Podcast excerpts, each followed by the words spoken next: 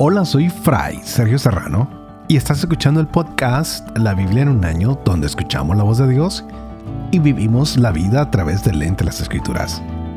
El podcast de la Biblia en un año es presentado por Ascension.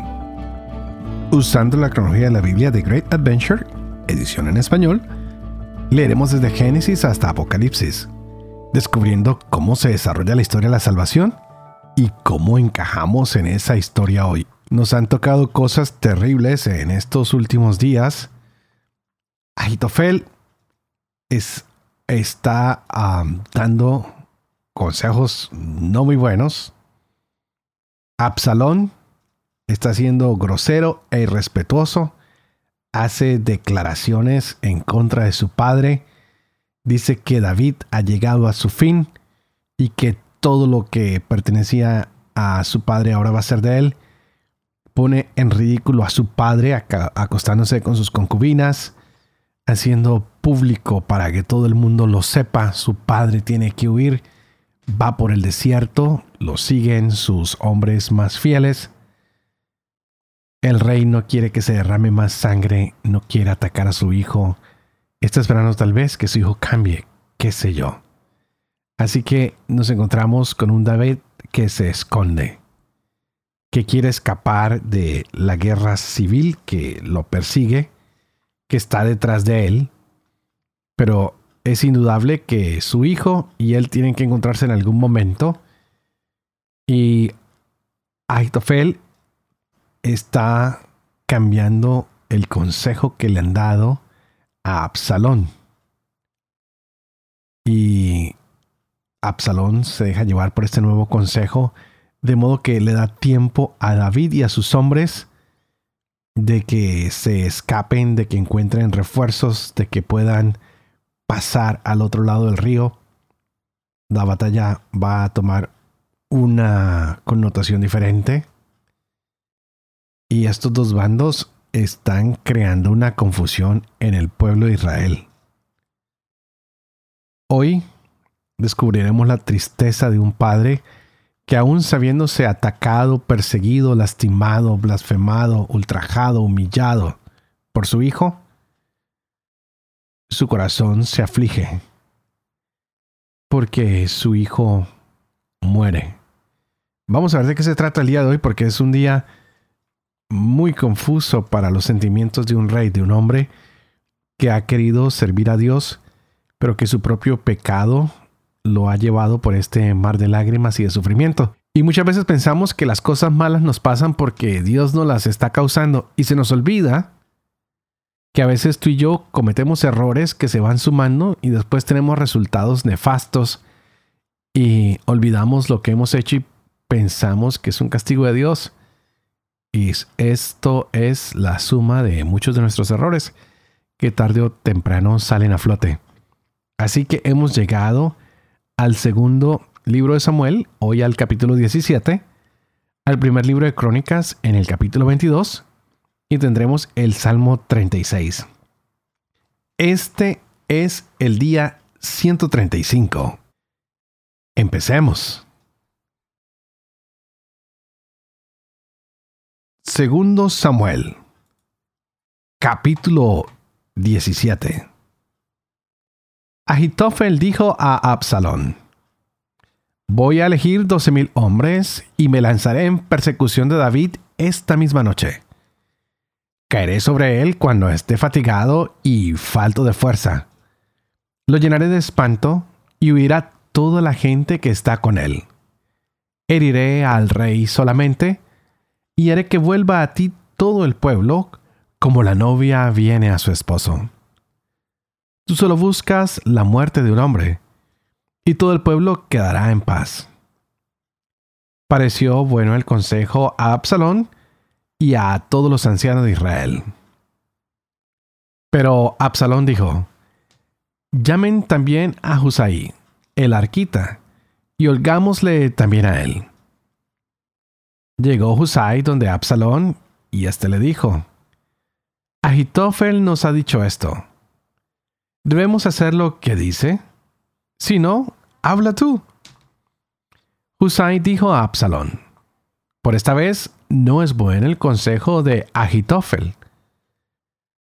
Añadió Husay. Tú ya sabes que tu padre y sus hombres son gente valerosa y están exasperados como una osa salvaje a la que le han quitado sus osesnos. Tu padre es hombre de guerra y no permitirá que el pueblo descanse durante la noche. Ahora estará escondido en alguna caverna o en algún lugar.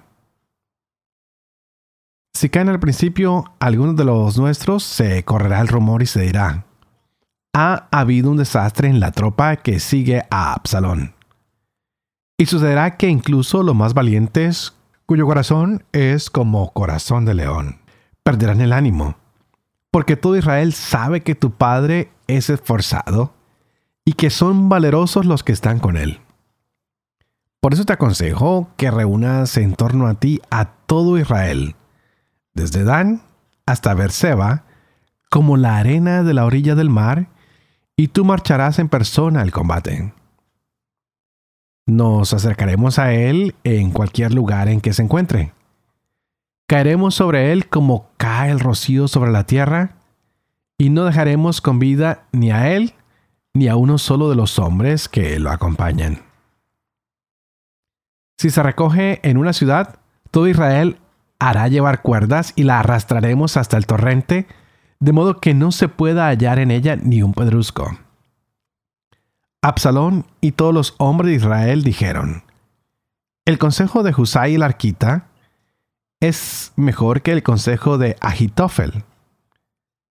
Es que Yahvé había decidido frustrar el consejo de Agitofel, que era bueno, para traer Yahvé la ruina sobre Absalón. Después Husay dijo a los sacerdotes Sadoc y Abiatar, Esto ha aconsejado a Agitofel a Absalón y a los ancianos de Israel. Y esto he aconsejado yo. Ahora manden rápidamente a avisar a David. No pases la noche en las estepas del desierto. Pasa sin tardanza al otro lado. No vaya a ser devorado el rey y todo el pueblo que lo acompaña. Jonatán y Ahimás estaban apostados en la fuente de Rogel. Una criada vendría a avisarles y ellos irían a comunicárselo al rey David, porque no podían dejarse ver al entrar en la ciudad. Pero los vio un muchacho y avisó a Absalón. Entonces los dos partieron a toda prisa y entraron en casa de un hombre de Bajurín. Tenía este un pozo en el patio y los bajaron a él. La mujer tomó una manta, la extendió sobre la boca del pozo y puso encima grano trillado, de modo que no se notaba nada. Llegó la gente de Absalón a la casa donde la mujer y dijeron, ¿Dónde están Ahimás y Jonatán? La mujer respondió, Han pasado cerca del agua. Buscaron pero no hallaron nada y se volvieron a Jerusalén. Después que se fueron, subieron ellos del pozo y fueron a avisar al rey David diciéndole, Levántense y pasen a prisa el agua, porque este consejo les ha dado Agitofel contra ustedes. Se levantó David y todo el pueblo que estaba con él y pasaron el Jordán. Al romper la luz de la mañana, no quedaba nadie sin pasar el Jordán. Cuando vio a Agitofel que no habían seguido su consejo, aparejó el burro y se dirigió a su casa en su ciudad. Ordenó su casa y luego se dio muerte ahorcándose. Lo sepultaron en la tumba de su padre. Llegaba David a Mahanaín cuando atravesaba Absalón el Jordán con todos los hombres de Israel. Absalón había puesto a Amasá al frente del ejército, en lugar de Joab. Amasá era hijo de un hombre llamado Jeter el Ismaelita, que se había unido con Abigail, hija de Nahas, hermana de Sarbia, madre de Joab. Israel y Absalón acamparon en tierra Galaad. Cuando David llegó a Mahanaín, Sobi, hijo de Nahas, de Rabá de los Amonitas, y Maquir, hijo de Amiel, de Lodebar, y Barzilai de Galaad de Rogelín. Llevaron lechos, esteras, copas y vasos de barro, así como trigo, cebada, harina, grano tostado, lentejas, habas, miel, cuajada, ovejas y queso de vaca, y lo ofrecieron a David y a la gente que estaba con él para que comieran. Pues se había dicho, la gente habrá pasado hambre, fatigas y sed en el desierto.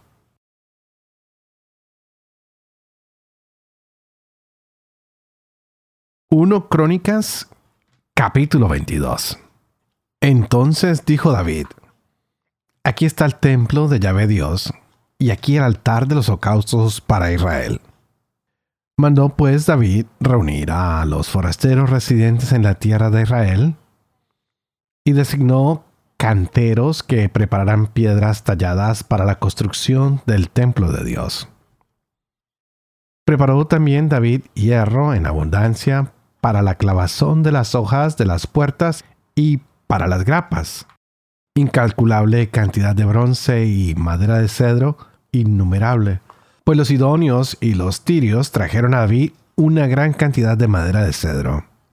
Porque David se decía, mi hijo Salomón es todavía joven e inmaduro, y el templo que ha de edificarse para Yahvé debe ser grandioso sobre toda ponderación, para tener nombre y gloria en todos los países. Así que le haré yo los preparativos. Hizo David en efecto grandes preparativos antes de su muerte. Después llamó a su hijo Salomón y le mandó que edificara un templo para Yahvé, el Dios de Israel. Dijo David a Salomón, Hijo mío, yo había deseado edificar un templo al nombre de Yahvé mi Dios pero me fue dirigida la palabra Yahvé que me dijo, Tú has derramado mucha sangre y hecho grandes guerras. No podrás edificar tú el templo a mi nombre, porque has derramado en tierra mucha sangre delante de mí. Mira que te va a nacer un hijo, que será hombre de paz. Le concederé paz con todos sus enemigos en derredor porque Salomón será su nombre, y en sus días concederé paz y tranquilidad a Israel. Él edificará un templo a mi nombre. Él será para mí un hijo, y yo seré para él un padre, y consolidaré el trono de su reino sobre Israel para siempre. Ahora pues, hijo mío, que Yahvé sea contigo, para que logres edificar el templo de Yahvé tu Dios como Él de ti lo ha predicho. Quiera Yahvé concederte prudencia y entendimiento y darte órdenes sobre Israel para que guardes la ley de Yahvé tu Dios. No prosperarás si no cuidas de cumplir los decretos y las normas que Yahvé ha prescrito a Moisés para Israel. Sé fuerte y ten buen ánimo. No temas ni desmayes Mira lo que yo he preparado en mi pequeñez para el templo de Yahvé. Cien mil talentos de oro. Un millón de talentos de plata y una cantidad de cobre y de hierro incalculable por su abundancia. He preparado también maderas y piedras que tú podrás aumentar. Y tienes a mano muchos obreros, canteros, artesanos en piedra y en madera, expertos en toda clase de obras. El oro, la plata, el bronce y el hierro son innumerables. Levántate pues, manos a la obra, y que Yahvé sea contigo. Mandó David a todos los jefes de Israel que ayudaran a su hijo Salomón. ¿No está con ustedes Yahvé su Dios? ¿Y no les ha dado paz por todos lados? Pues Él ha entregado en mis manos a los habitantes del país y el país está sujeto ante Yahvé y ante su pueblo. Apliquen ahora su corazón y su alma a buscar a Yahvé su Dios. Levántense y edifiquen el santuario de Yahvé Dios para trasladar el arca de la alianza Yahvé y los utensilios del santuario de Dios al templo que ha edificarse al nombre de Yahvé.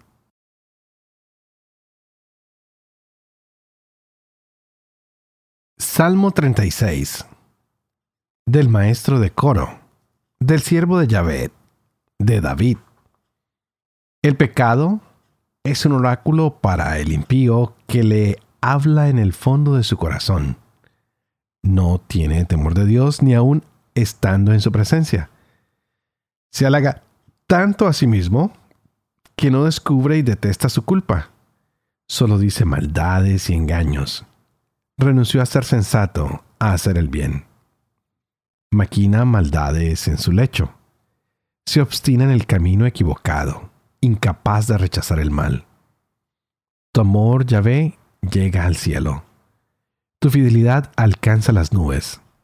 Tu justicia como las altas montañas. Tus sentencias profundas como el océano. Tú proteges a hombres y animales. Qué admirable es tu amor, oh Dios. Por eso los seres humanos se cobijan a la sombra de tus alas. Se sacian con las provisiones de tu casa. En el torrente de tus delicias los abrevas pues en ti está la fuente de la vida, y en tu luz vemos la luz. No dejes de amar a los que te conocen, de ser fiel con los hombres sinceros. Que el pie del orgulloso no me pise, ni me avente la mano del impío. Vean cómo caen los malhechores, abatidos, no pueden levantarse.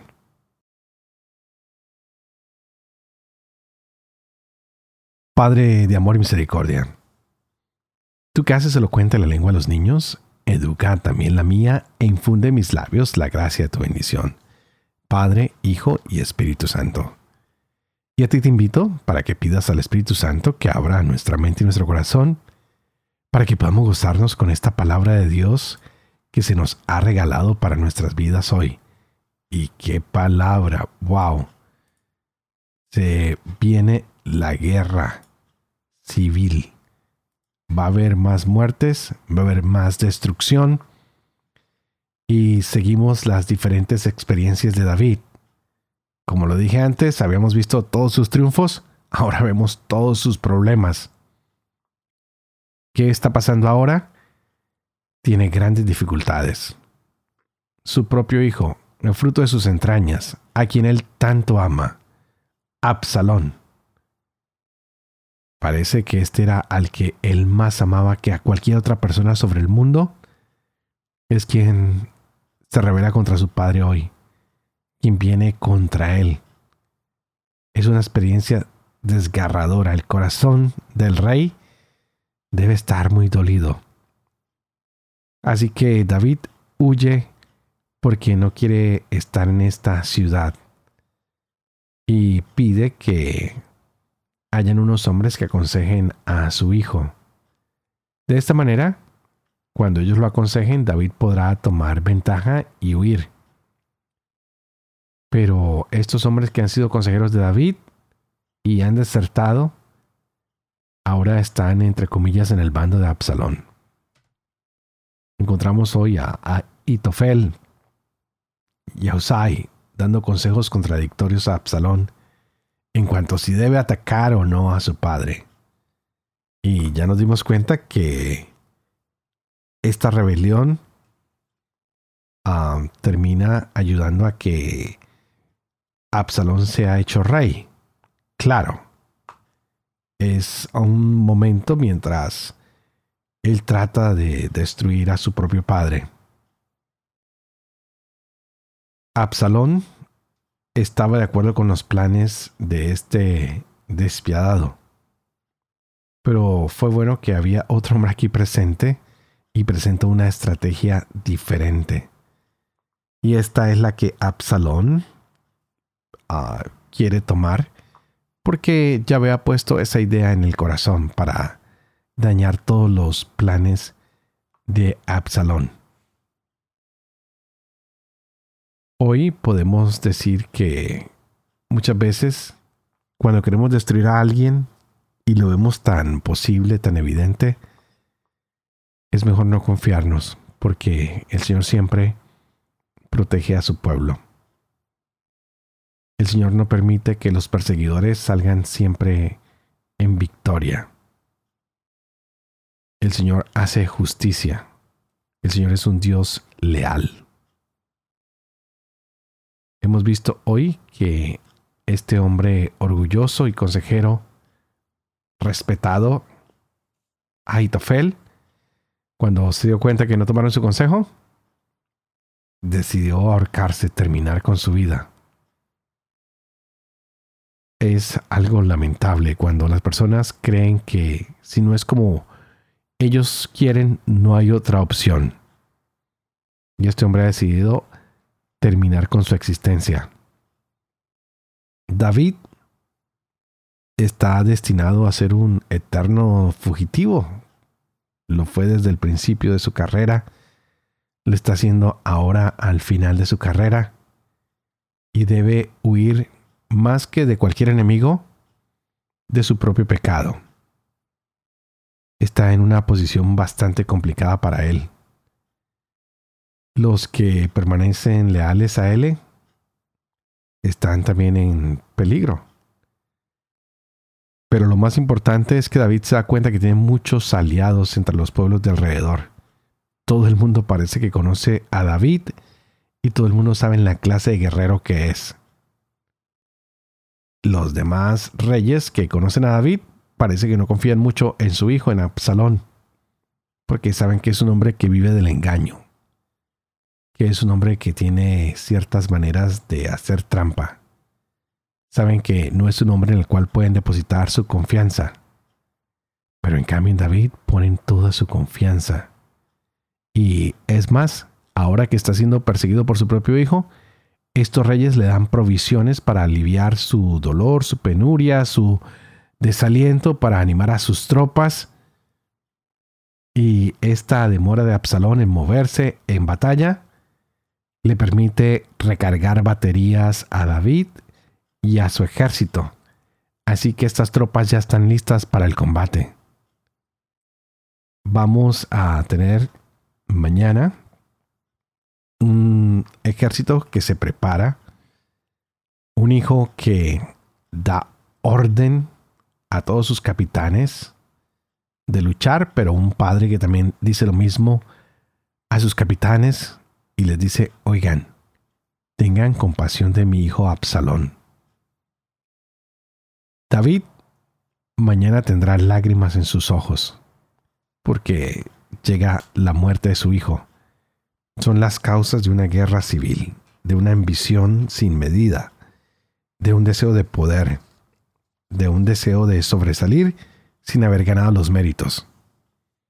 Ojalá que tú y yo nos esforcemos cada día para vivir y vencer, pero por el camino correcto, con las necesarias reglas de la vida, de la ética, de nuestro Evangelio, del conocimiento de la ley de Dios, y sin pasar por encima de nadie, buscando siempre el consejo de los sabios, de los que conocen la ley de Dios, de los que conocen su amor y su misericordia, que no nos dejemos llevar ni por las pasiones ni por las emociones, para que no acabemos confundidos y haciéndole daño al inocente. Grandes lecciones para el día de hoy y mañana, lágrimas nuevamente en la cara de David. Y hoy antes de despedirme, como siempre, pido a ustedes que por favor oren por mí, para que pueda ser fiel a este ministerio que se me ha confiado, para que pueda vivir con fe lo que leo, para que pueda enseñar lo que creo y cumplir lo que he enseñado y que la bendición de Dios Toporoso, que es Padre, Hijo y Espíritu Santo, descienda sobre ustedes y los acompañe siempre. Que Dios los bendiga.